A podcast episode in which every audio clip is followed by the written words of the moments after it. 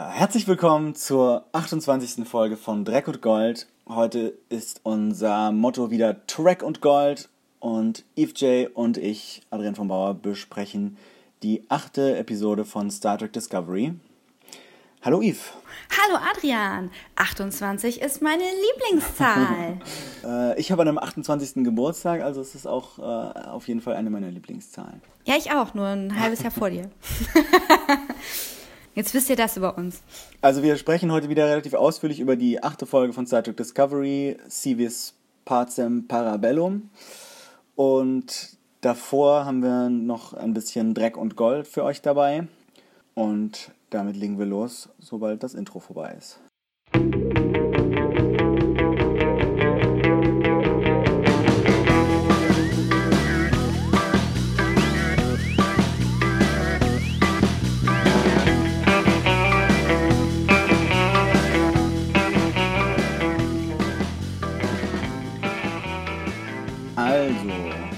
Dreck und Gold.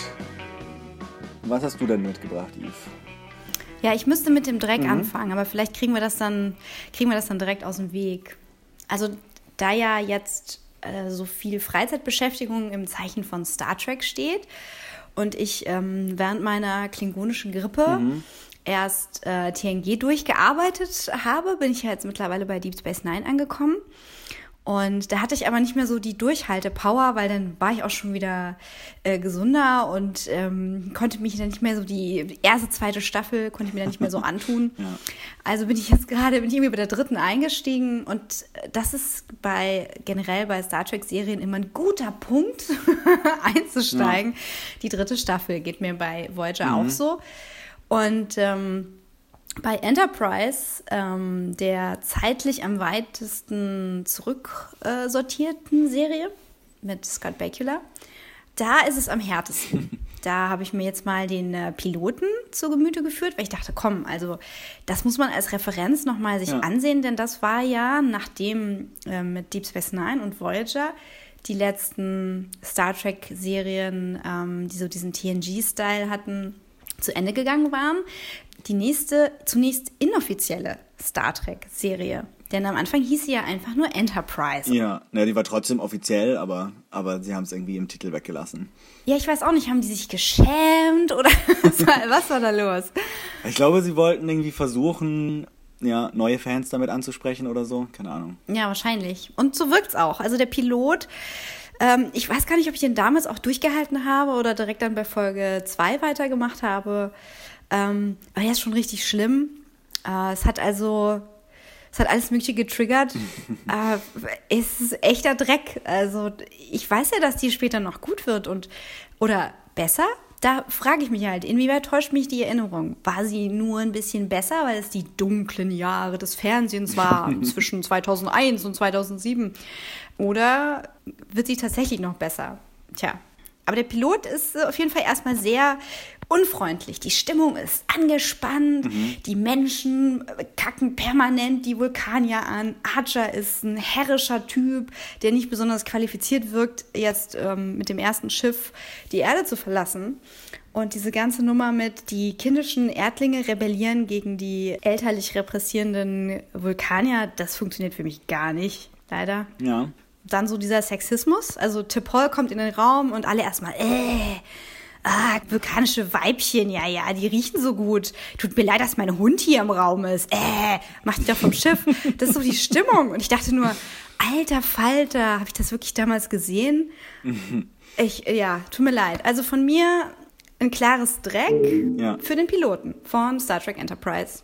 Ich muss sagen, dass ich äh, zwar die erste Staffel von Enterprise und die ersten beiden Staffeln von Enterprise insgesamt auch nicht so richtig gut finde, aber die Pilotfolge fand ich eigentlich immer ziemlich gut. Also ich fand, das ist sogar vielleicht eine der besten Star Trek Pilotfolgen. das ist, das ist hart. ich bin auch, ich bin auch mit den Figuren nicht sofort warm geworden und äh, es gibt da natürlich so Sachen wie irgendwie T'Pol in ihrem hautengen Outfit und so ein Zeug, was, was äh, einem heutzutage übel aufstößt. Aber ich fand die Pilotfolge eigentlich immer relativ unterhaltsam, muss ich sagen. Ja, ich hatte auch bessere Erinnerungen daran und irgendwie scheint man jetzt ähm, feiner darauf äh, zu reagieren, was für eine Stimmung da herrscht. Und die Stimmung, die bei mir jetzt ankommt, ist einfach zu aggressiv. Ich sehe keinen, mhm. ich sehe keinen positiven, äh, keine positive Figur, die ähm, dieses Ziel der Erdenmenschen symbolisiert, jetzt zu neuen ähm, Horizonten aufzubrechen. Und was wir ganz klar vermittelt bekommen ist, auf der einen Seite stehen die Wissenschaftler, die Emotionslosen und auf der anderen Seite mhm. stehen die etwas aggressiven, die aus dem Bauch heraus handeln. Und wenn man sich jetzt vorstellt, dass man da Ressourcen um Ressourcen investiert hat und sich äh, jahrzehntelang auf den ersten Weltraumflug ähm, gefreut hat, der über die Grenzen hinausgeht, nämlich mit dieser Enterprise, die eigentlich ähm, Archers Vater schon äh, fliegen mhm. wollte, dann frage ich mich, warum sie da so eine Mannschaft von unbeherrschten Clowns losschicken. also wirklich, ich meine. Das, das stimmt schon, ja. Die sind äh, also alle irgendwie so, so Weltraum-Cowboys, irgendwie, die nicht lange über Dinge nachdenken und sehr unvorsichtig mit allem umgehen und so. Ja, der, der Themensong, den ich wiederum sehr gerne mag, also ich mag den Intro-Song ja, der ja, stößt einem dann irgendwie bitter auf, wenn du dann denkst, ja, äh, Faith of the Heart. Wir vertrauen nur unserem Herzen. Wir mhm. gehen nach Glauben stur in den Weltraum. Wir glauben daran, dass das, äh, dass das hier alles funktioniert. Und ja, von daher sagt uns gerne eure Meinung dazu. Zum jetzigen Zeitpunkt, fast 15 Jahre später ähm, oder sogar mehr als 15 Jahre später, fällt es bei mir halt leider durch. Ja, ja, naja, Enterprise muss ich, muss ich irgendwann auch nochmal gucken. Also ich habe die Pilotfolge sogar vor zwei, drei Jahren nochmal geguckt und fand sie, glaube ich, immer noch ganz okay. Aber ja, das äh, hat man irgendwie dann nur noch so in der Erinnerung aus der Zeit, als es halt tatsächlich lief. Und da war es neues Star Trek und neues Star Trek fand ich immer super, auch wenn es nicht wirklich gut war manchmal. Ja, das meine ich mit diesem, diesem dem dunklen Zeitalter der Television. Man ja. hat sich da so durchgeboxt. Äh, ich habe zu dem Zeitpunkt, glaube ich, noch studiert und ja. ähm, habe mir dann immer für meinen DVD-Player die Downloads gebrannt, äh, wie man das so gemacht hat und habe mich dann da mhm. mit meiner Instant-Rahm-Nudelsuppe vor meinen Billo-DVD-Player gesetzt, habe neben mir irgendwelche Sachen fürs Studium ausgeschnippelt und dann lief dann halt der Kram. Und ich habe das immer so gestaffelt, äh, dass zuerst die, die schlechten Sachen kommen, äh, dann mhm. die guten. Und ähm, dann war halt so eine, war so eine DVD dann immer gebrannt mit, ähm, ich glaube, ja, Enterprise und dann aber Finale immer Battlestar. So, dass mhm. es auf einer guten Note aufhört. Okay, ja. Ja, das war schon, das war schon ein paar Schritte weiter auf jeden Fall. Kann man so sagen. Aber gut, dann komme ich jetzt mal zu meiner äh, Empfehlung für die Woche. Und zwar äh, möchte ich über einen Comic erzählen, den ich gerade fertig gelesen habe. Und dieser Comic heißt Patience. Das ist die neue Graphic Novel von Daniel Klaus, den Comic-Autor und Zeichner, den man vielleicht äh, von Ghost World kennt, wo es ja auch einen Film gibt, bei dem er auch selber das Drehbuch geschrieben hat. Und der ist schon lange einer meiner Lieblingscomiczeichner. Eben Ghost World fand ich super, auch äh, David Boring und The Death Ray sind zwei Comics von ihm, die ich ziemlich klasse finde. Aber ich glaube, Patience gefällt mir tatsächlich am besten von seinen Sachen bisher. Und total cool finde ich, wie er einerseits so seine üblichen äh, Slice of Life Geschichten, so Beziehungsgeschichten, Alltagsgeschichten da mit reinarbeitet, aber daraus dann so eine total große, abgedrehte Science-Fiction-Story baut.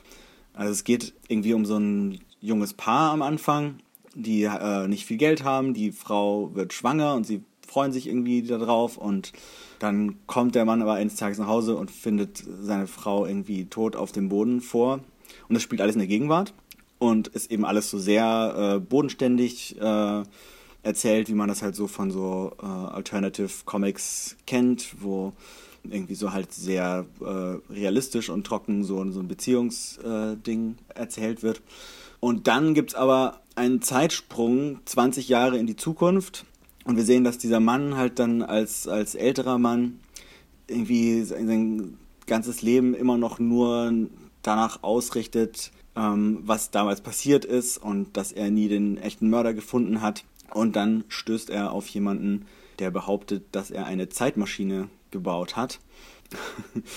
und dann geht ein total abgedrehtes Zeitreiseabenteuer los, wo aber weiterhin es sehr viel so um die um so sehr fein gezeichnete Figuren geht, aber eben auch um so ganz große, wilde Science-Fiction-Konzepte. Und das finde ich wahnsinnig gut verwoben, wahnsinnig raffiniert gestrickt. Wie gesagt, total tolle Figuren, sehr emotional mitreißend. Und das ist so für mich, glaube ich, bisher die der coolste Comic, den ich dieses Jahr gelesen habe. Und der ist äh, letztes Jahr in den USA erschienen und dieses Jahr in Deutschland.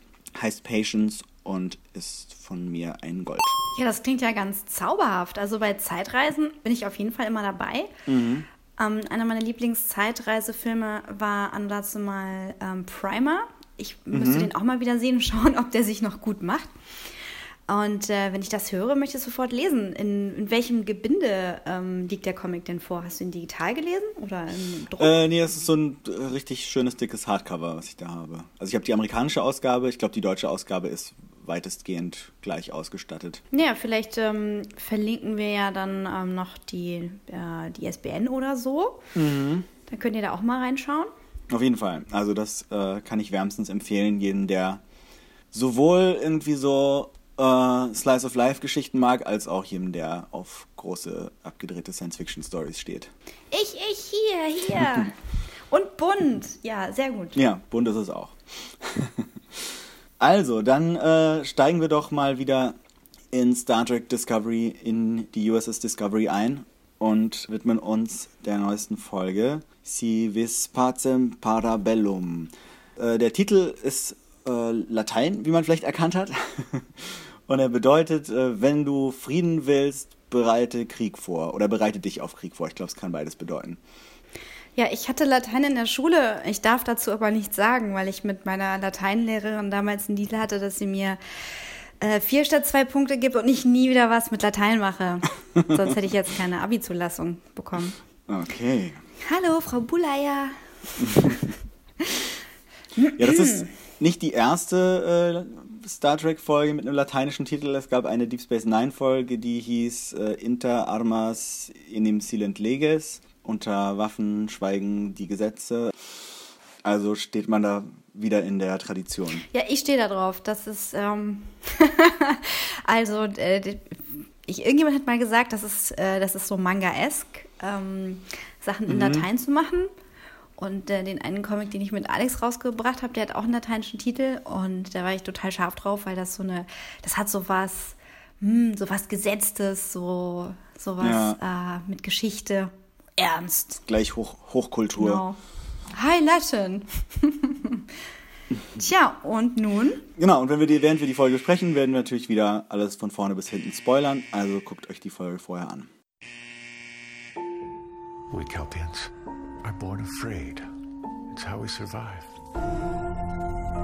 My whole life, I have never known a moment without fear. Not one moment. Until now.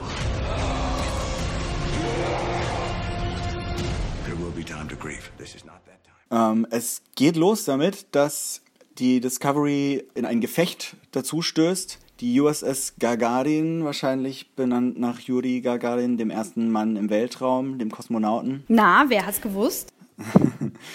wird angegriffen von klingonischen Kampfschiffen. Wir sehen diesmal äh, zum ersten Mal die klingonischen Schiffe ein bisschen genauer zum Teil, die wir vorher noch nicht so genau gesehen haben. Ich finde es immer noch ein bisschen verwirrend. Also man versteht irgendwie nicht so ganz, wo hinten und vorne und oben und unten ist. Aber Andererseits auch ein eigenes Design, also zumindest nichts, was man vorher schon mal gesehen hat. Ja, wir gehen da so richtig in medias res, um mal beim Lateinischen ja. zu bleiben. Ähm, also ich war an dem Tag ein bisschen müde und ich kam die ersten fünf Minuten gar nicht mit. Es war so Space Battle mhm. auf Kinoniveau. Ja, ja, das geht, geht ziemlich ab. Äh, kommt gleich wieder, wir sehen irgendwie kurz lernen wir einen neuen Captain kennen, der aber irgendwie mal wieder so ein langweiliger alter weißer Mann ist. Was fast ein bisschen schade ist. Ich meine, gut, wir haben bei, bei Discovery schon relativ viel Diversity, aber man könnte ja mal einen Alien-Captain haben oder so. Das hatten wir zu selten bisher, finde ich. Naja, nun heißt das Schiff ja die Gagarin und ähm, nicht die, äh, weiß ich nicht. Ich wollte mir jetzt was, was Tolles Spanisches ausdenken, aber auch hier war ich ganz schlecht in der Schule. Tut mir sehr leid, äh, Frau Churko. Grüße. Tja. Jedenfalls kommt die Discovery an und ähm, greift in den Kampf ein, stellt aber schnell fest, dass die klingonischen Schiffe jetzt alle mit Tarnungsvorrichtungen äh, ausgestattet sind und man sie deswegen nur sehr schwer erwischen kann. Und die Brückencrew gibt ihr Bestes, aber für Lorca ist es nicht gut genug, der ist ziemlich genervt und äh, ruft Befehle und beschwert sich, warum denn noch nicht geschossen wird. Und die junge Brückencrew, die wir hier jetzt mal ein bisschen genauer sehen wieder, kommt nicht so ganz mit. Ich finde die ja irgendwie so, so visuell ganz spannend, wer, wer da so alles auf der Brücke sitzt. Ich finde es fast ein bisschen schade, dass wir über die bisher fast nichts wissen. Wie geht dir das hm. da? Ja, also die Iram, die äh, sieht halt für mich aus wie Scorpius aus Farscape. Aber hm. dennoch finde ich sie interessant. Ähm, ich frage mich halt nur, warum man weiterhin so ein Design wählt, was sehr fremdartig so auf dem Kopf ist, aber den Rest dann doch in so einen normalen weiblichen Körper zeigt. Mhm. Das finde ich ein bisschen seltsam, weil hier hätte man wenigstens mal androgyn gehen können. Ansonsten ähm, bin ich bei denen jetzt schon voll dabei. Ähm, ich hoffe, die ja. bekommen mal eine Standalone-Episode. Ja, genau, so wie, ähm, wie die Lower Decks-Episode aus The Next Generation, wo man, also die nicht so richtig gut ist, aber von der Idee ganz spannend ist, weil man halt so ein paar Mitglieder der Enterprise Crew kennenlernt, die sonst nur im Hintergrund agieren oder sonst gar nicht vorkommen, aber halt einfach einen niedrigeren Rang haben. Ist das die ähm, mit den jungen Rekruten? Nee, nee, das ist eine andere. Ne, die spielt tatsächlich, also sie ist aus der siebten Staffel von Next Generation und äh, spielt auf der Enterprise D, aber ähm, man folgt halt nicht den üblichen Hauptfiguren, sondern man folgt irgendwie äh, Schwester Ogawa und einigen so Ensigns und Lieutenants, die man, die man sonst noch nicht kennt. Oder die sonst irgendwie nur einmal im Hintergrund aufgetaucht sind und äh, die sich irgendwie Sorgen darüber machen, ob sie befördert werden und wie man am besten ein Gespräch mit Riker anfängt und ja ja das sind die das sind die jungen Nachwuchstalente ja, mhm. ja die hat ein, ein relativ dramatisches Ende ähm, ja. Deswegen ist die so ja. konsequent und so gut. Voyager hat auch so eine Folge. Da sind es tatsächlich aber dann so die aussortierten Crewmitglieder, die ähm, nicht ins System gepasst haben. Denn die haben hm. jetzt ja nicht die Möglichkeit, woanders hinzuwechseln. Ja, kann man nicht versetzen. Genau, weil sie ja im ähm, Delta-Quadranten gestrandet sind. Und die mhm. Discovery mhm. dagegen ist einfach im Krieg gestrandet. Ähm, sie ist das genau. mächtigste Schiff. Ähm, niemand würde seinen Posten auf der Discovery einfach so aufgeben, denn äh, die ist der Hotspot gerade. Ja, auch wenn Lorca viel fordert und nicht alles bekommt, was er will.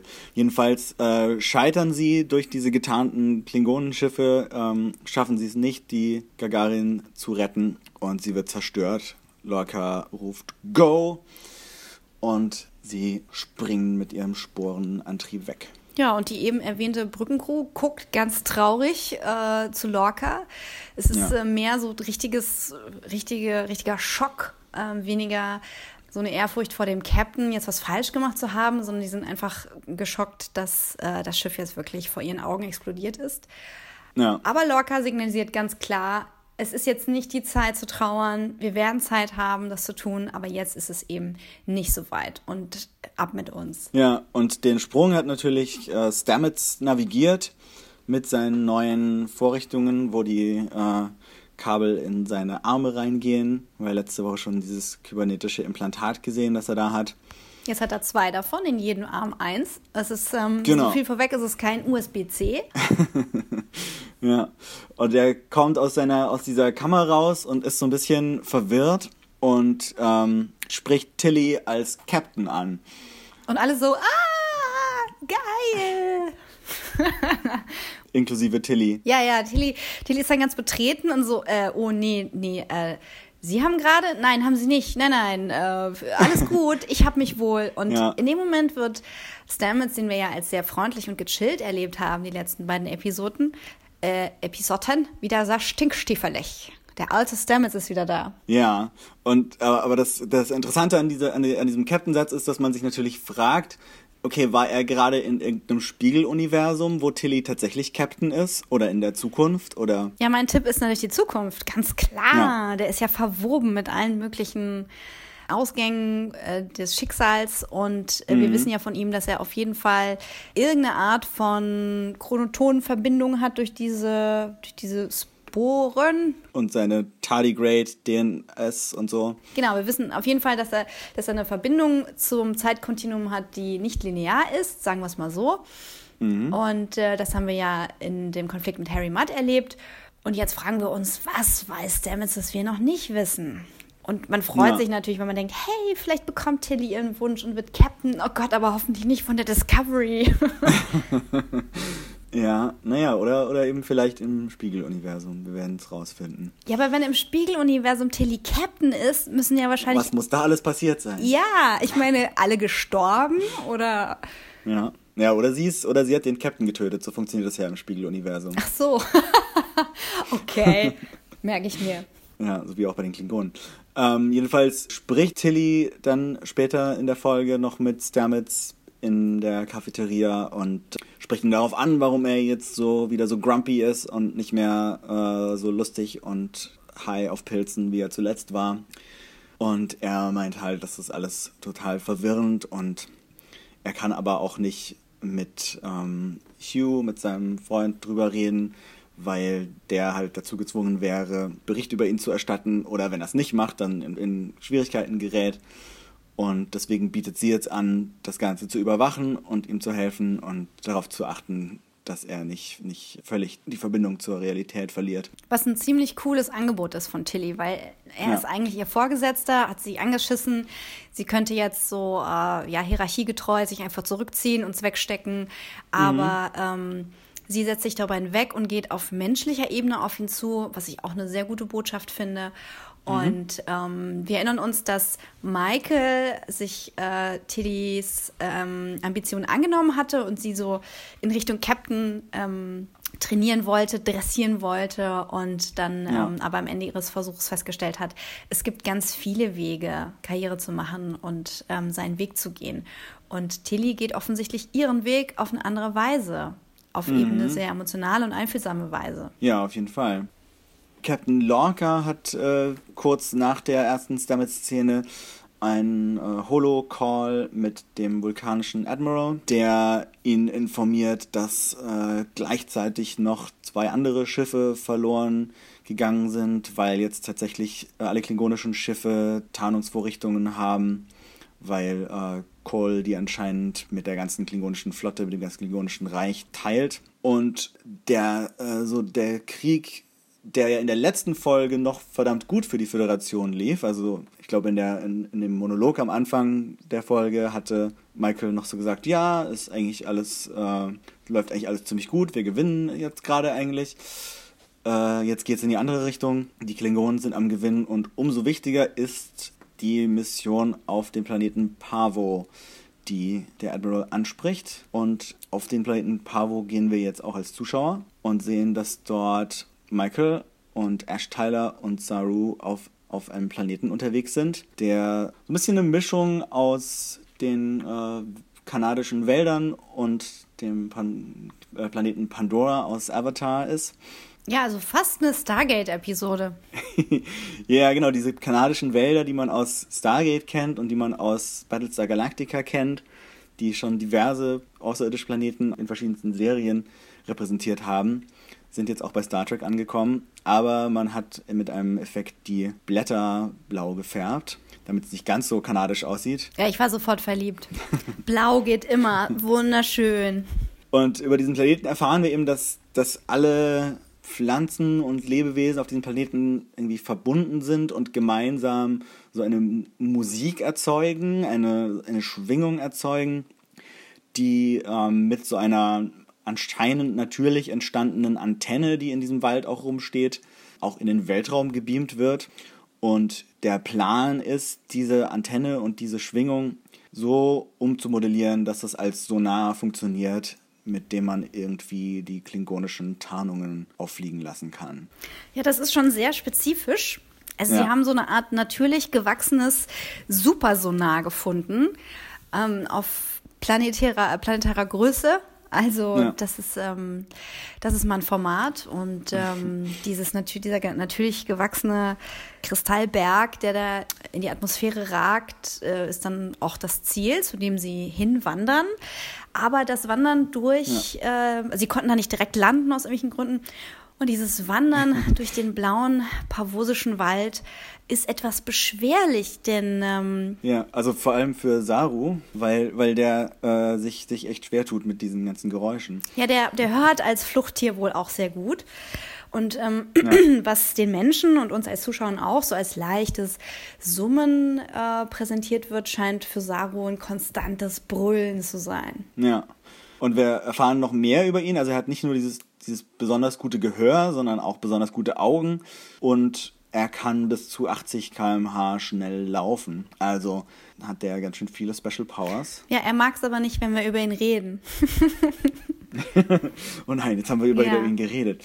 Äh, während sie sich darüber unterhalten, tauchen jedenfalls plötzlich so glitzernde, glühende Wolken von Partikeln auf, die äh, sich so auf eine Art bewegen, die suggeriert, dass das äh, in irgendeiner Form intelligente Lebewesen sind und die umgeben unser Team. Und das ist anscheinend der erste Kontakt mit einer neuen außerirdischen Spezies, die sie, von der sie nicht wussten, dass sie auf diesem Planeten lebt. Sie stellen dann ähm, relativ schnell fest, durch Sarus Aussage, der das Ganze anders wahrnehmen kann, oder ist es vielleicht sogar Michael, dass diese ja. Glitzerpartikel, die sich ihnen präsentieren, indem sie nicht irgendwie ihre Form nachahmen, sondern tatsächlich eigene Bewegungen vollziehen, Teil des Planeten sind, also Teil eines großen ja. Ökosystems.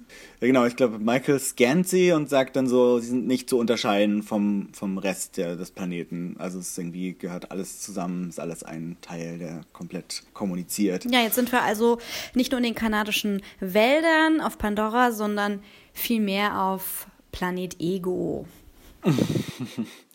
genau. Von den Aliens werden die drei zu so einem Wigwam oder Iglu geführt, das ich war mir nicht sicher. Ich glaube, am Anfang hat man so ein bisschen gesehen, dass das, dass das quasi gerade erst entsteht. Also, dass sie das eventuell mal schnell haben wachsen lassen, um dort ihre menschlichen oder, oder humanoiden Gäste unterzubringen. Ja, ich hatte auch den Eindruck, dass sie das da eben haben ja. wachsen lassen. Es sah zwar jetzt nicht komplett organisch aus, es sah halt eher so aus, als hätte das Stargate-Team vor ein paar Jahren da was stehen lassen. Aber da schauen wir wohlwollend drüber hinweg. Das ist okay. Ja.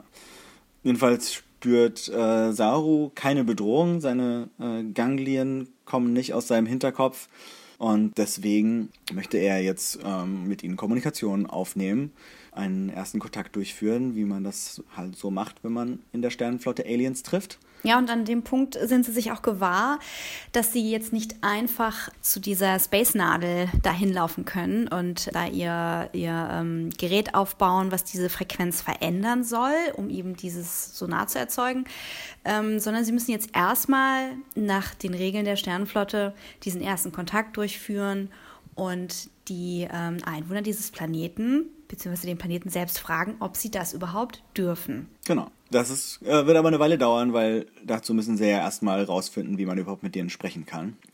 Und bevor das passieren kann oder ähm, bevor sie damit weiterkommen, wird es erstmal Nacht und Michael und Ash unterhalten sich im Iglu in der Nacht und Ash erzählt, dass er, wenn der Krieg vorbei ist, gerne mal wieder angeln gehen möchte auf der Erde. Mit Captain O'Neill. Wer ist Captain O'Neill? Das, das ist der von Stargate. Der geht immer angeln. Ja, ja, genau. Richard Dean Anderson. Okay, ja, ja, verstehe, ja. Nee, da kommt die Stargate Connection noch stärker durch. Aber anscheinend ist das so sein, sein Lieblingsszenario, angeln zu gehen. Michael kann da nicht ganz so mitgehen, weil ihr eigenes Szenario für das Ende des Krieges ist halt, dass sie wieder im Knast landet. Er ist nichts mit Angeln gehen. Ja, es ist ein bisschen bedrückend, ne? Also sie, ja. sie kann gar nicht so darauf eingehen, was er ihr erzählt. So, ach schön, angeln, gut, da würde ich gern mitgehen. Lass dann da uns zur Ruhe setzen an deinem schönen See. Da besuche ich dich mal, wie man das beim Flirten dann, dann so machen würde. Sondern bei ihr ist eher so, falls du es vergessen hast, ich bin äh, dieser Meuterer, der Erste. Ich habe übrigens lebenslang bekommen. Hm, also ja. nur mal so als ähm, Referenzrahmen, lebenslang. Ja, aber habe ich das dann richtig äh, aufgefasst, dass er fast so ein bisschen suggeriert, den Krieg und die Mission zu sabotieren, damit Michael nicht wieder zurück in den Knast muss? Ja, ich glaube, das, das sollte so in die Richtung gehen, ach naja, jetzt sind wir hier in dieser Idylle, können wir doch auch eigentlich bleiben, müssen ja nicht unbedingt jetzt irgendwie dieses Sonar aktivieren, dann dauert der Krieg noch ein bisschen. Genau. Aber ich glaube, das war so dahingesagt. Ja, aber sie äh, setzt dir natürlich entgegen, Moment, aber hier die uh, The Needs of the Many, die ähm, Bedürfnisse der vielen sind ja wohl wichtiger, als äh, dass ich nicht in den Knast muss. Und er sagt aber, ach was, uh, the needs of the few or the one sind ja wohl auch wichtig und für die muss man ja auch kämpfen. Zitiert damit so ein bisschen äh, Zorn des Khan, wo äh, Spock darüber immer mal wieder redet. Und dann gibt es ihren ersten, also in dieser Zeitlinie ihren ersten Kuss. Ja, da müssen wir schon genau bleiben, ja. ne? Also, ja. Ganz romantisch im blauen Licht ja. äh, dieses lebendigen Planeten. Wobei ich sagen muss, dass ich in dieser Szene so die, die Chemie zwischen den beiden nicht so gespürt habe. Also in der letzten Folge dachte ich noch so, okay, ja, irgendwie funktioniert das ganz gut. Hier äh, kam das für mich so ein bisschen aus dem Nichts. Also da hatte ich irgendwie nicht so das Gefühl, oh, die wollen sich jetzt unbedingt küssen, sondern da war so, okay, irgendwie sagt uns der Plot jetzt gerade, das muss jetzt passieren. Ja, es hat sich für mich fast so angefühlt wie, oh, Ash, willst du vor kurz um Erlaubnis fragen? Ich weiß nicht, ob Michael gerade in der Stimmung ja. ist. Es wirkt jetzt nicht so. Das war so ein bisschen seltsam. Aber das mag auch den Umständen des Drehs geschuldet sein. Ja, wer weiß. Da waren wohl, ja, da waren wohl viele Moskitos, es hat ständig geregnet. Okay. Es waren wohl, war richtig schlimmes Wetter, was man in der Folge nicht sieht, aber ähm, in diesem Special After Track haben sie ein bisschen ja. erzählt, wie die Bedingungen waren und das war wohl ganz schön krass. Da kommt nicht so viel Romantik auf. Ja, ich weiß nicht, wie sie die äh, Moskitos von der Linse wegbekommen haben. Das haben sie nicht erzählt. CGI. Nee, keine Ahnung. Ah, die haben die blau angemalt. genau, und dann sind es die leuchtenden Dinger ja. die ganze Zeit durch die Gegend. Das waren alles Moskitos. Aha. Ja, so, so viel dazu, ne? Und was hat Saru in der Zwischenzeit getrieben? Naja, er erzählt ihnen, also er kommt zurück und ähm, hat eben jetzt selber so ein bisschen mit den Aliens äh, weiterhin versucht zu kommunizieren und ist auf jeden Fall zu dem Schluss gekommen, dass der ganze Planet ein Netzwerk ist, dass sie ähm, dass eben alle Lebewesen auf diesem Planeten miteinander verbunden sind, äh, so telepathisch oder wie auch immer. Und dass die aber tatsächlich gerne mit dem Rest des Universums Kontakt aufnehmen wollen, dass sie deswegen auch diese Antenne haben und ihre Musik in, ins All schicken, weil sie eben gerne andere Freunde kennenlernen wollen. Ja, ach so, nämlich während äh, Michael und Ash geknutscht haben, konnte Saru nicht richtig schlafen, hat sich darum gewälzt. Ich glaube, der ist rausgegangen. Das kommt erst später. Das kam erst später? Ja, genau. Ach so, das war seine erste Kommunikation. Die erste Kommunikation war, dass er, dass er äh, eben festgestellt hat, dass sie Kontakt aufnehmen wollen. Aber er beschwert sich noch sehr, dass äh, es ihm eben schwerfällt, weil es die ganze Zeit so laut ist mit diesen, mit diesen Schwingungen und diesen, dieser Musik. Und dann ist erstmal Schlafenszeit. Die legen sich hin auf so Liegen in diesem, in diesem Zelt und Saru kann aber nicht schlafen, er liegt wach, weil ähm, ihn diese Geräusche so fertig machen. Er geht raus und fleht die, die Glitzer-Aliens an, äh, dass sie doch bitte machen sollen, dass dieses, dieser höllische Lärm mal aufhört.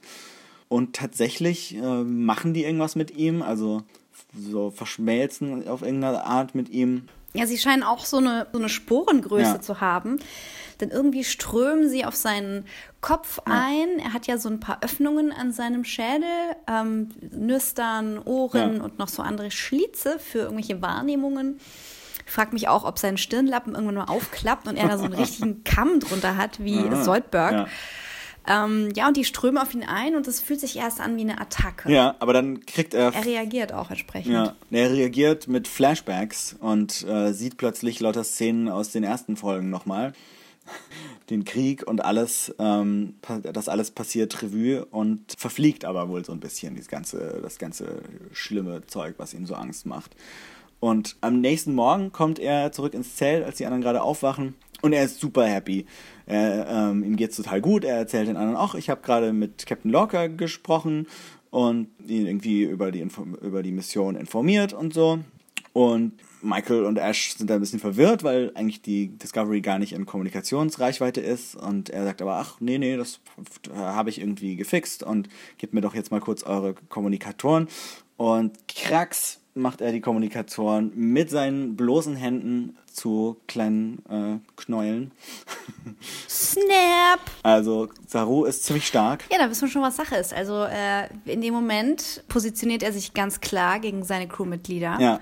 und möchte, dass sie wohl nicht mit der Discovery äh, kommunizieren, während er in Verbindung steht mit den Pavosianern, was die wohl im Schilde führen. Na, auf jeden Fall ist er, ähm, sieht er das Ganze ganz positiv und sagt, nee, ey, wir können hier bleiben. Ist das nicht super?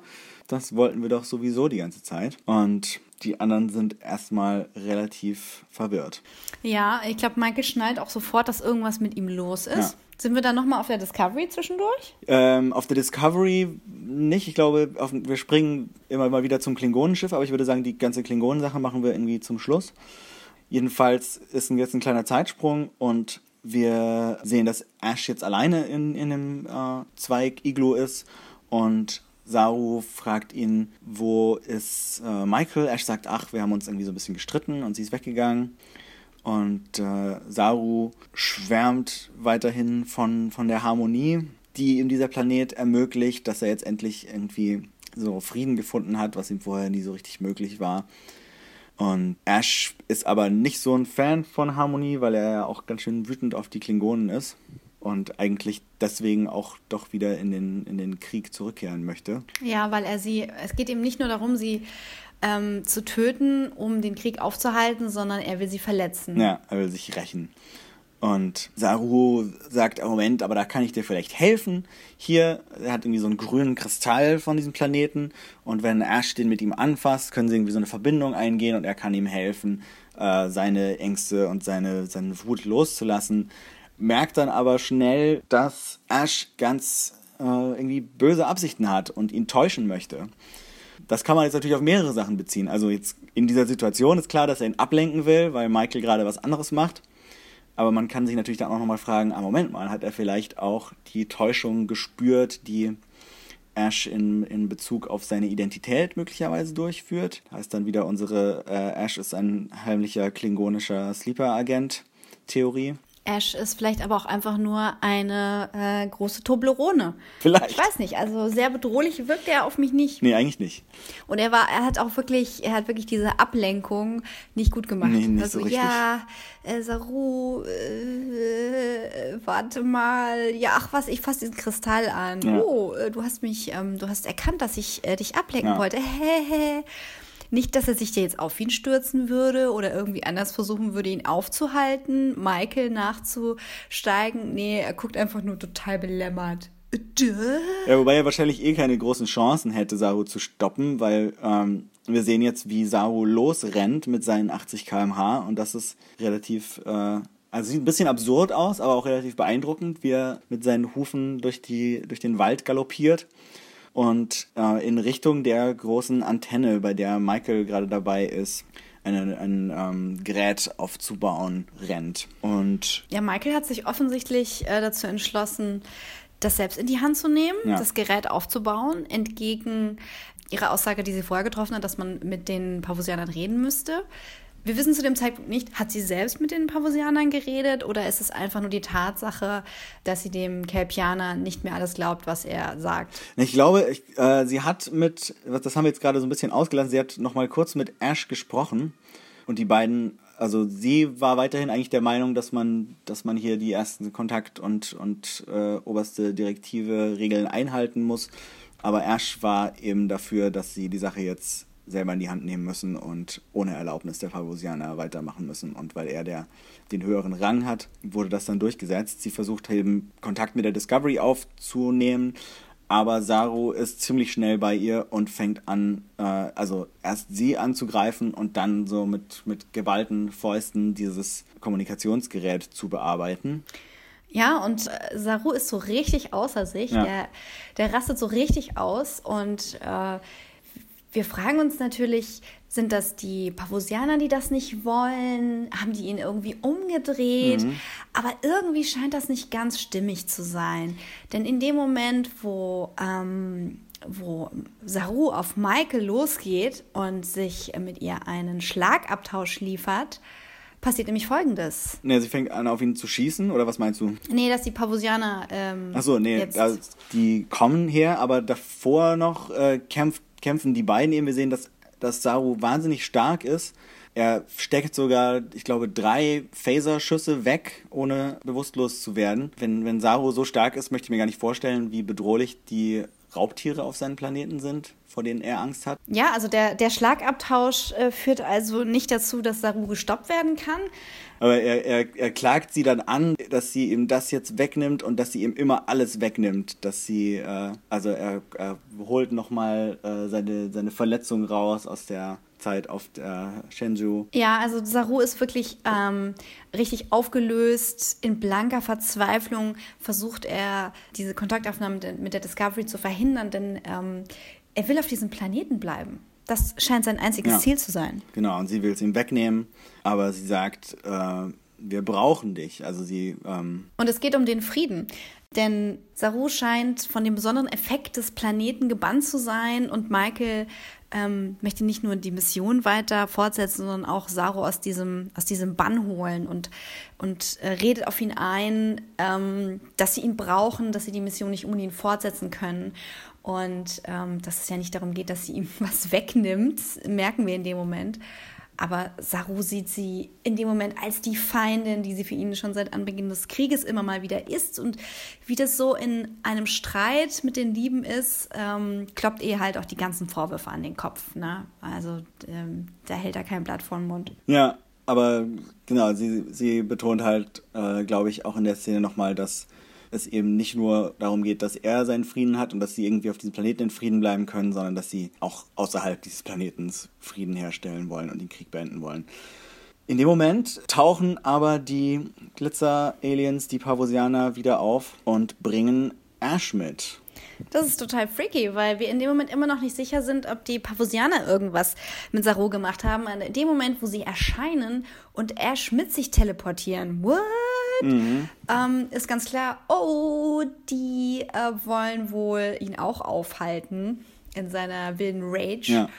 Ja. Äh, er sieht sie, er sieht Ash und er reagiert weniger auf Ash als auf die Pavosianer und beginnt sich zu entschuldigen, macht einen Kniefall, rutscht auf dem Boden rum und bittet um Verzeihung vor seinen neuen Freunden. Aber das ist wirklich herzzerreißend. Er fleht sie doch da auch nochmal an, dass sie ihn doch trotzdem hier lassen sollen und nicht die Antenne aktivieren, aber sie machen es dann doch auf äh, Michaels Wunsch quasi. Ja, nachdem Michael eben äh, ihr, ihre Sache klar dargelegt hat, ja ähm, treffen die Pavosianer die Entscheidung. Es ist also gar nicht mehr die Entscheidung von Saru Michael ja.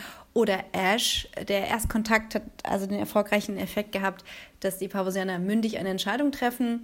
Sie sind zwar nicht komplett im Bilde, sie haben nur die Dialoge der Crewmitglieder, sie haben äh, die Gedanken von Saru, aber sie sind so neugierig und äh, aktivieren jetzt also ihren Sender. Ja, woraufhin das Team auf die Discovery zurückgebeamt wird. Und da muss Saru erstmal in die äh, Krankenstation, wo Michael sich mit ihm unterhält. Und er äh, ist ganz geknickt und sagt, er hat äh, total versagt, er hat gelogen, er hat sie angegriffen. Ähm, Michael sagt, naja, also er war ja nicht er selbst, es, äh, er war ja unter dem Einfluss und so, aber Saru sagt in dem Moment, doch, das war er selbst, es ist ähm, so das, das erste Mal in seinem Leben gewesen, dass er keine Angst hatte. Und das war wohl so überwältigend, dass er dieses Gefühl nie wieder loslassen wollte. Und deswegen halt unbedingt dort bleiben wollte, wie irgendwie so ein Drogenjunkie oder, oder so. Und, äh ja, das ist hochinteressant, weil wir in dem Moment für eine Spezies, mit der wir uns nicht ganz vergleichen können, äh, doch Parallelen ziehen können. Was, was haben Drogen äh, für Effekte mhm. auf den Menschen? Es gibt ja, ähm, also die meisten Drogen lösen Belohnungseffekte aus, ja. äh, Wohlgefühl, Hochgefühl. Und für ihn ist ein, ein Gefühl des, äh, des Hochs allein dadurch erreicht worden, dass ein Gefühl der permanenten Angst, der permanenten Anspannung ausgesetzt wurde und er einfach mal nur sein dürfte. Und das ist so eine starke Message, ähm, wenn, du, wenn du wirklich Leute hast, die so einen hohen Leidensdruck haben mhm. und du präsentierst ihnen ähm, ein Gegenmittel dagegen, gegen diese permanente Angst, mhm. dann werden sie sich auch ähm, gegen ihr bestes Wissen und Gewissen äh, darauf stürzen und äh, lügen und betrügen wie er es getan hat. Ja, ich finde das auch äh, eine ganz spannende Auflösung, weil also es gibt in der Originalserie zum Beispiel so eine Folge, die äh, heißt The Side of Paradise, die habe ich mir auch vor kurzem nochmal angeguckt, in der äh, Spock und einige andere Crewmitglieder von so außerirdischen Sporen besessen sind und sie halt wegen diesen Sporen dann ihre Persönlichkeit verändern und auf so einem äh, Planeten bleiben wollen, wo sie eigentlich ähm, nichts, also äh, wo nichts für sie ist, außer irgendwie dem einfachen Landleben. Und das ist so ein Ding, was in Star Trek immer wieder vorkam, dass, dass irgendwelche außerirdischen Spuren oder irgendwelche außerirdischen Geister, die einen besetzen und so, ähm, Crewmitglieder kontrollieren und dass sie deswegen irrational handeln und entgegen ihrer Persönlichkeit handeln. Und hier finde ich es halt ganz spannend, dass es zwar kurz danach aussieht, aber dass das Eigentliche, was passiert ist, eben gar keine Beeinflussung in dem Sinne war, sondern ähm, dass es doch von Saru selbst ausging und von, von äh, seinen Ängsten und den, dem Angstgefühl, dass er loswerden will. Was ich äh, eine ganz spannende Sache finde. Also gerade weltpolitisch sind wir jetzt ja gerade in einem Klima, wo wir viel Angst thematisieren. Durch mhm. Medien wird viel Angst erzeugt. Politiker benutzen sie als Waffe, als Instrument, um eine einzige Stimme ähm, zu vereinen, die da sagt, ja, das wollen wir nicht oder das wollen wir, weil Angst, Angst, Angst.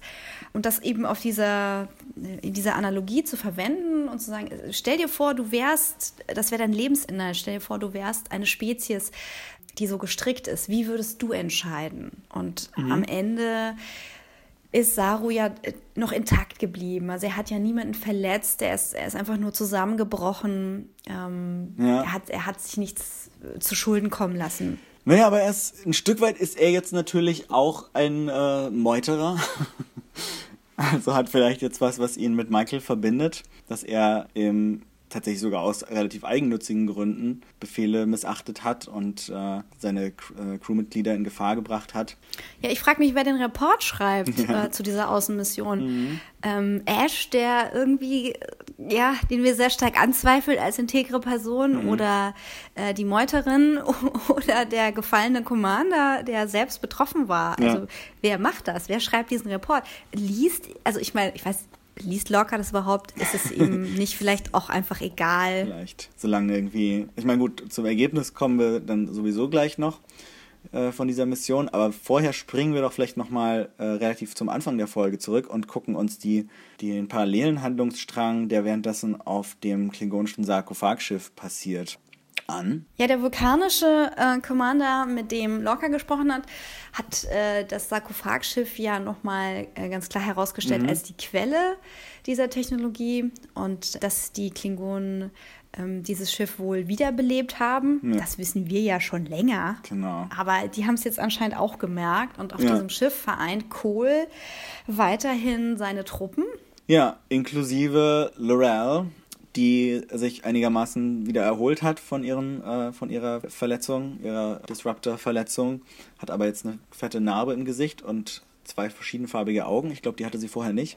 Ja, die hat sie aber auch komischerweise nur am Anfang. Also am Anfang hat sie ein gelbes und ein blaues Auge. Ja. Und äh, später, den Rest der Folge, ich habe es mir nochmal genau angesehen. Es ist mir, glaube ich, auch aufgefallen. Dann hat sie wieder zwei blaue. Also anscheinend heilt das weiter. Ziemlich schnell heilt es.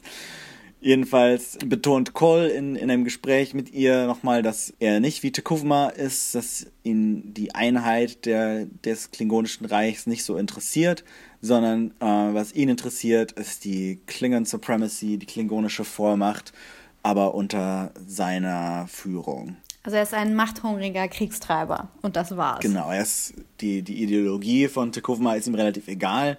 Er nutzt diese neue Zusammenarbeit der klingonischen Häuser für seine eigenen Zwecke. Und Lorel äh, bietet eben an, dass sie ihm dabei durchaus behilflich sein kann, indem sie zum Beispiel eine gewisse Starfleet-Admiralin, die sie in ihrer Zelle haben, verhören könnte, weil sie da besondere Verhörfähigkeiten hat.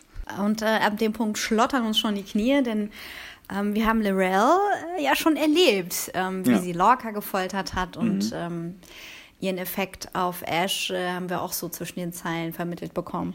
Auf jeden Fall. Und sie kommt dann eben in die Zelle, wo Admiral Cornwall, die ja vor zwei Folgen von den Klingonen gefangen genommen wurde, eingesperrt ist. Und Lorel kommt da rein und sagt einfach nur so, jetzt schrei mal.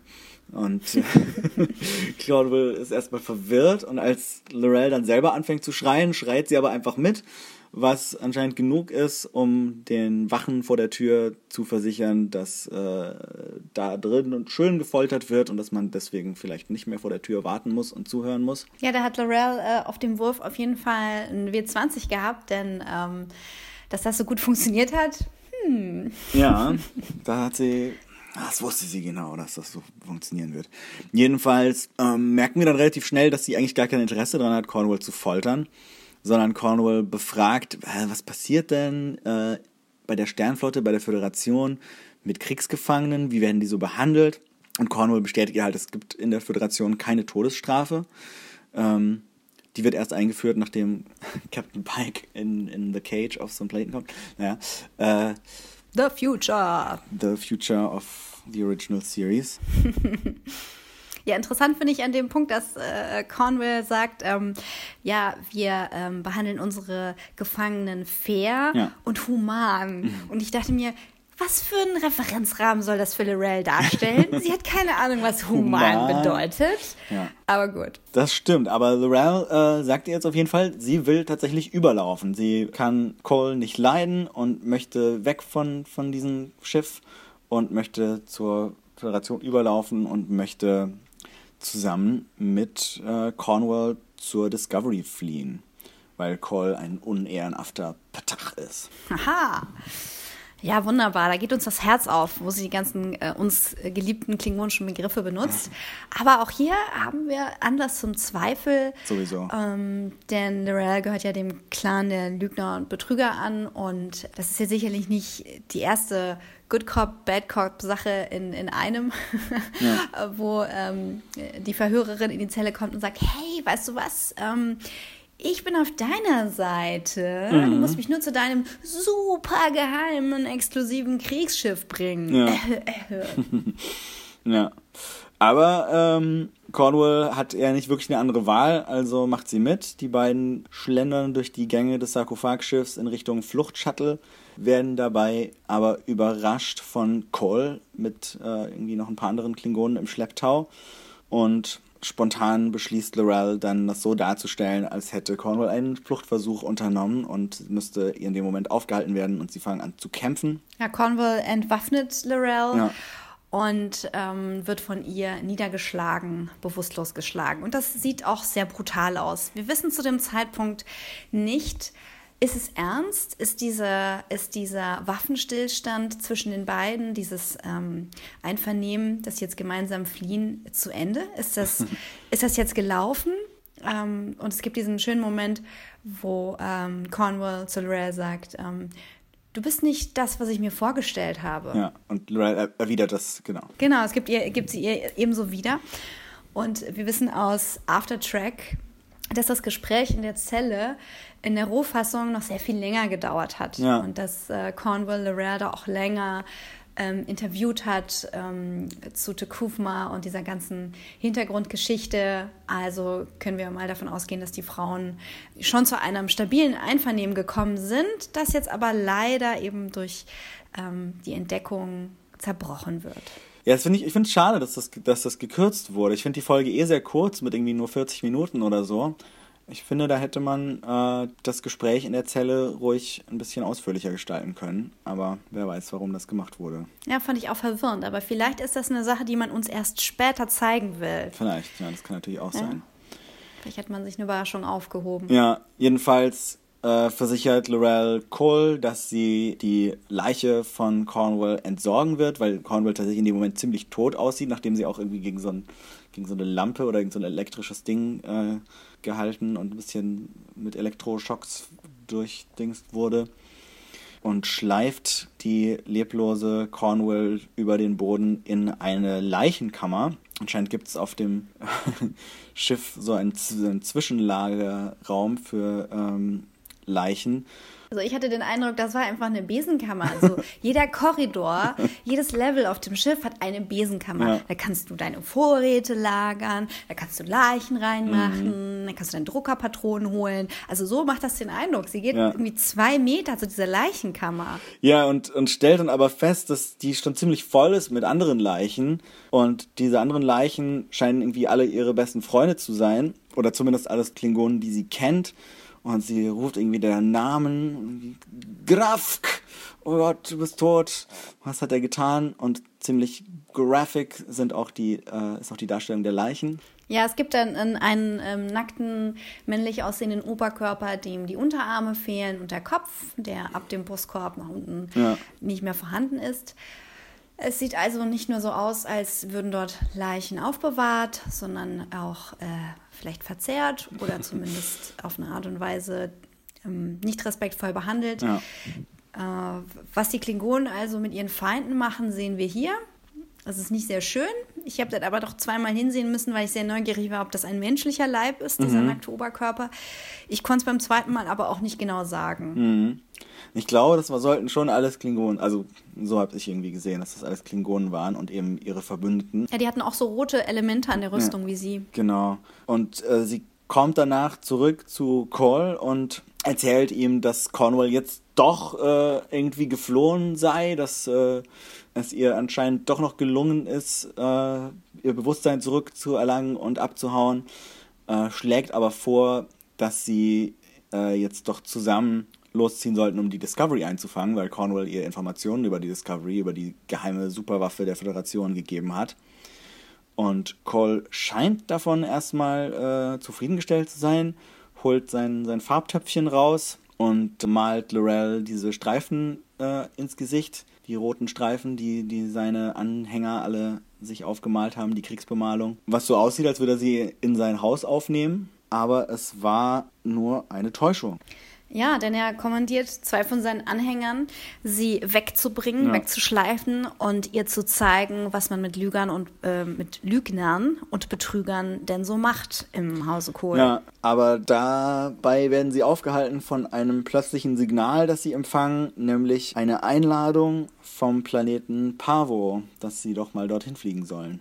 Ja, wir sind, äh, wir sind überrascht, denn das letzte, dass wir, die letzte Information, die wir über diese Space-Nadel hatten, die in den Raum hineinragt und Signale abstrahlen soll, ist, dass die Crew der Discovery ja, ja. erreichen wollte, dass, dass die äh, Tarnfelder der klingonischen Schiffe gestört werden.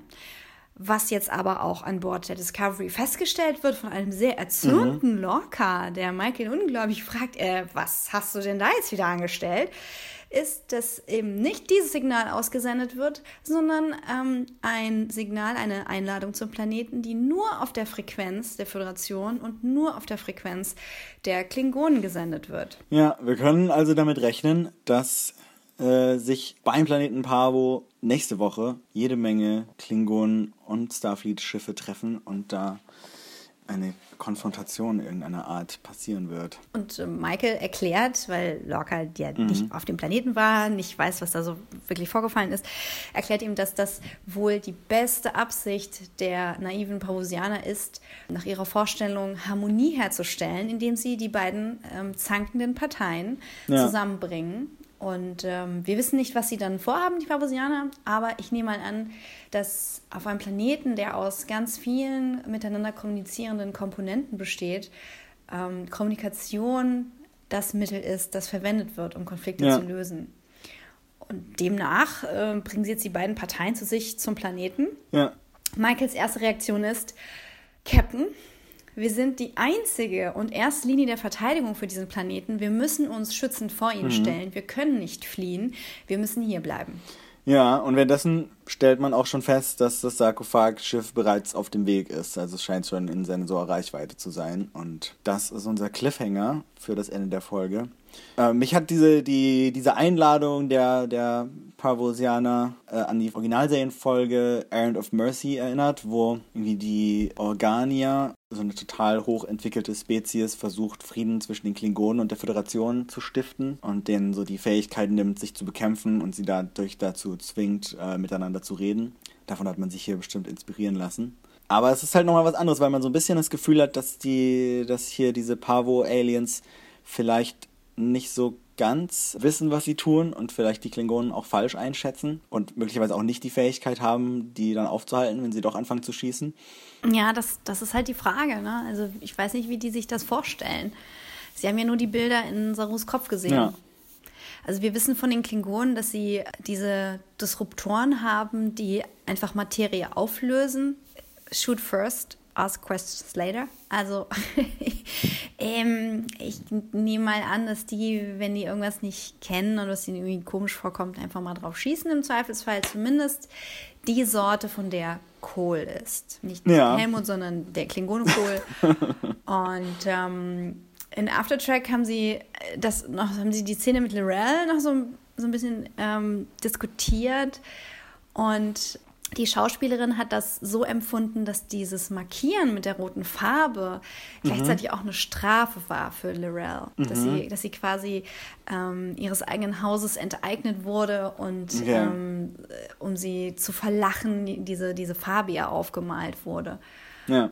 Und ich glaube, dass sie in ihrem eigenen Hause ja schon ein hohes Tier ist. War sie nicht sogar die Anführerin ihres eigenen Hauses? Ich glaube, das waren, nee, ich glaube, die Anführerin von ihrem, oder zumindest von ihrem mütterlichen Haus sind ja diese Matriarchen, da gehört sie, glaube ich, nicht dazu. Ah ja, okay. Und Tekovmas Haus, zu dem sie auch noch gehört, das scheint ja nicht mehr so richtig zu existieren. Also, aber hm. für sie ist es sicher äh, nicht, äh, kein angenehmer Gedanke, jetzt zu Coles Haus zu gehören.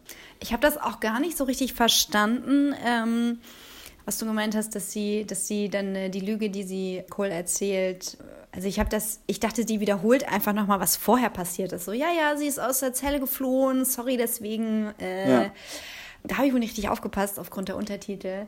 Aber das ist ja eine ganz spannende Sache. Es kann also sein, dass wir ähm, dieses Dream Team, Lorel und äh, Cornwall, dann gleich nochmal zusammen in der Zelle sehen, nur beide als Gefangene. Ist möglich. Vielleicht. Oder man weiß, also man weiß halt Moment überhaupt nicht, was mit äh, Cornwall passiert ist. Ob sie immer noch in der Leichenkammer liegt oder ob Lorel ihr tatsächlich zur Flucht verholfen hat auf irgendeine Art und Weise. Oder ob Lorel vielleicht eben nicht nur die Fähigkeit hat, äh, Klingonen so aussehen zu lassen wie Lieutenant Tyler, sondern auch Menschen aussehen zu lassen wie Klingonen. Und ähm, Cornwall vielleicht hm. irgendeine der klingonischen Frauen ist, die da in dieser Szene rumstehen. Ha.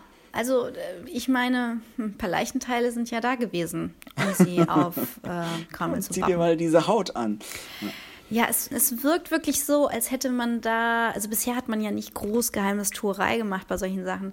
Ähm, also wenn jemand geflohen ist, dann hat man das gesehen, aber mhm. so könnte man sich natürlich die Kürze der Würze der Folge erklären dass man vielleicht ursprünglich noch Cornwall gesehen hat, wie sie in so einem kleinen Bird of Prey Shuttle sitzt oder, oder, oder, oder ähm, sich dann aber kurzfristig entschlossen hat, ach nee, eigentlich ist das besser für unseren Cliffhanger. Ja, ich, ich, muss nur sagen, das, ich muss sagen, das hat mir nicht ganz so gut gefallen, dass, äh, dass wir in dem Moment so im Dunkeln gelassen werden und so gar nicht wissen, was los ist. Dass es dann eher als, dass es ein Geheimnis ist, dass ich, äh, wo ich irgendwie drauf gespannt bin, wie es aufgelöst wird, ist es eher so eine Sache, wo ich dann denke, dass mich das jetzt stört, dass offensichtlich versucht wird, den Zuschauer zu täuschen. Mhm.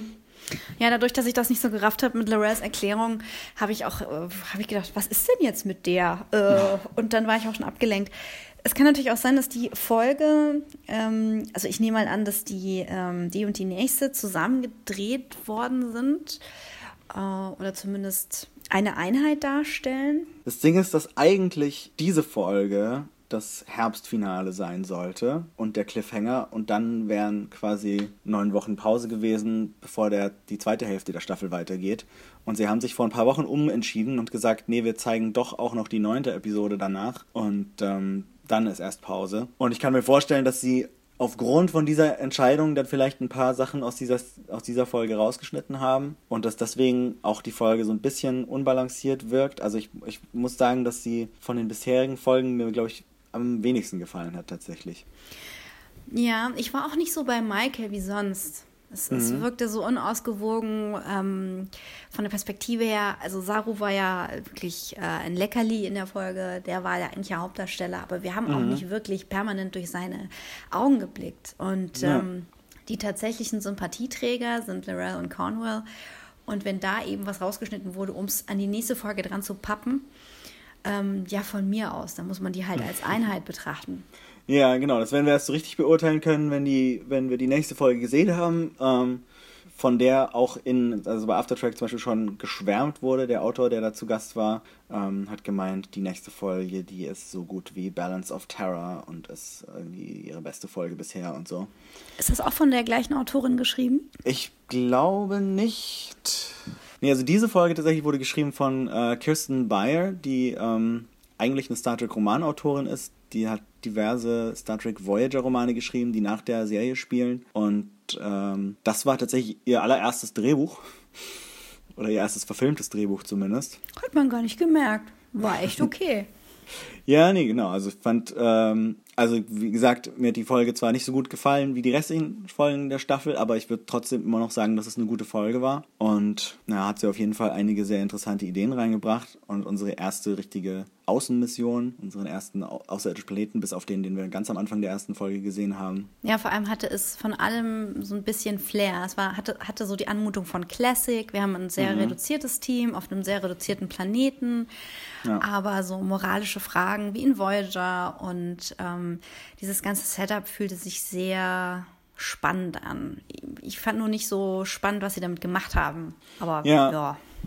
Ja, genau, so die, so die Beziehung zwischen den, zwischen den Figuren auf dem Planeten hat sich irgendwie, also irgendwie immer so ein bisschen gehinkt. Also ich habe sowohl irgendwie dieser Moment zwischen, zwischen Michael und Ash, als auch die ganze Dynamik im Team mit, mit dem sich langsam veränderten Saru hat alles nicht so hundertprozentig funktioniert für mich. Ja, also ich glaube, das ist eine Folge, die wahrscheinlich in manchen Punkten besser altern wird als in anderen.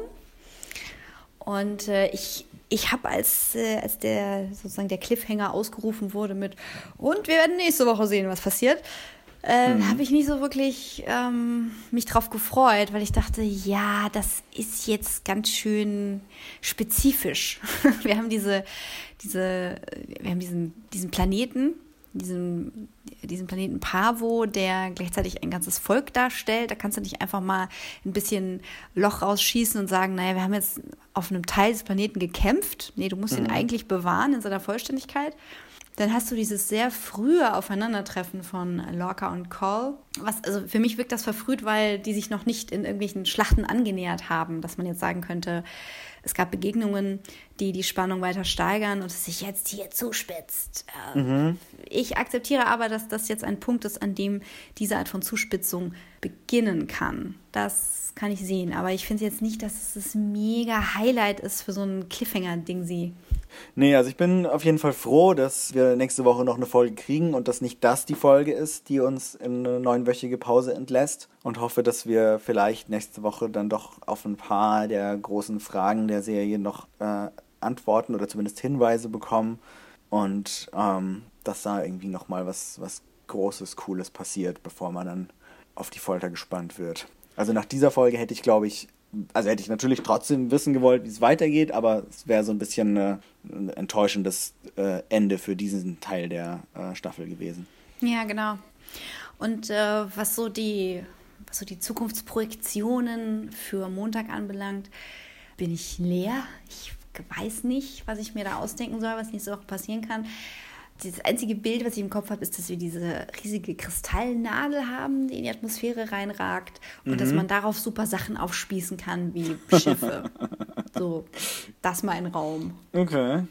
Ja, wir werden sehen. Äh, solange könnt ihr uns natürlich auch schon mal äh, schreiben, was ihr euch so für die nächste Folge vorstellt oder wie ihr diese Folge fandet. Ja, und lasst uns äh, unbedingt wissen, ähm, wie eure Theorie zu Captain Tilly ist. Also ist Captain genau. Tilly einfach ähm, im Spiegeluniversum so eine säbelschwingende Rücksichtslose, die einfach ganz schnell Karriere gemacht hat?